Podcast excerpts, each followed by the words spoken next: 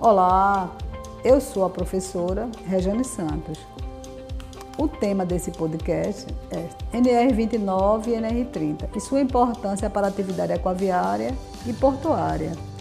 Antes de falar, né, estudante, desse, desse tema que tem uma grande importância para vocês, tec, futuros técnicos de segurança do trabalho, eu gosto de deixar alguns avisos importantes.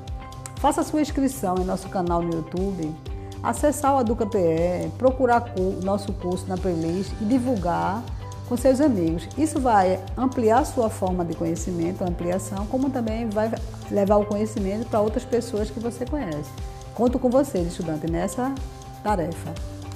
Esse podcast tem como tema NR29 e NR30 e a sua importância para a prevenção de acidentes na atividade aquaviária e na atividade portuária. Conhecer essas duas NR, estudante, é uma parte muito importante da formação, porque a NR29 vai regulamentar as condições de trabalho na atividade portuária e a NR30 na atividade aquaviária.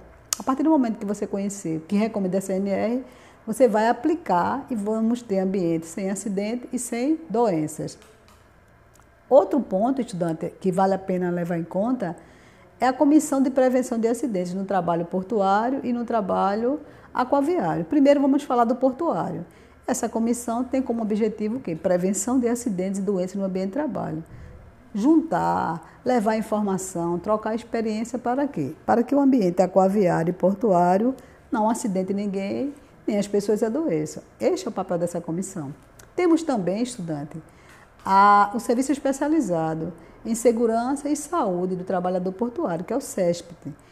Sua importância, o SESPT é composto por quem? Pelo engenheiro, pelo técnico de segurança do trabalho, pelo auxiliar de enfermagem, o médico do trabalho e o enfermeiro do trabalho. Essa equipe junta, que vai ser de acordo com a quantidade de funcionário, vai fazer com que, com que a gente consiga ter saúde e segurança em nosso local de trabalho.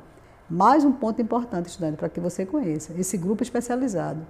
O, outra, o outro ponto, estudante, é você conhecer também o grupo de segurança e saúde do trabalho a bordo e sua importância para a prevenção de acidentes. Mais um grupo também que a bordo vai estar no navio para colaborar com o quê? Com a saúde e a segurança das pessoas que estejam trabalhando nesses ambientes.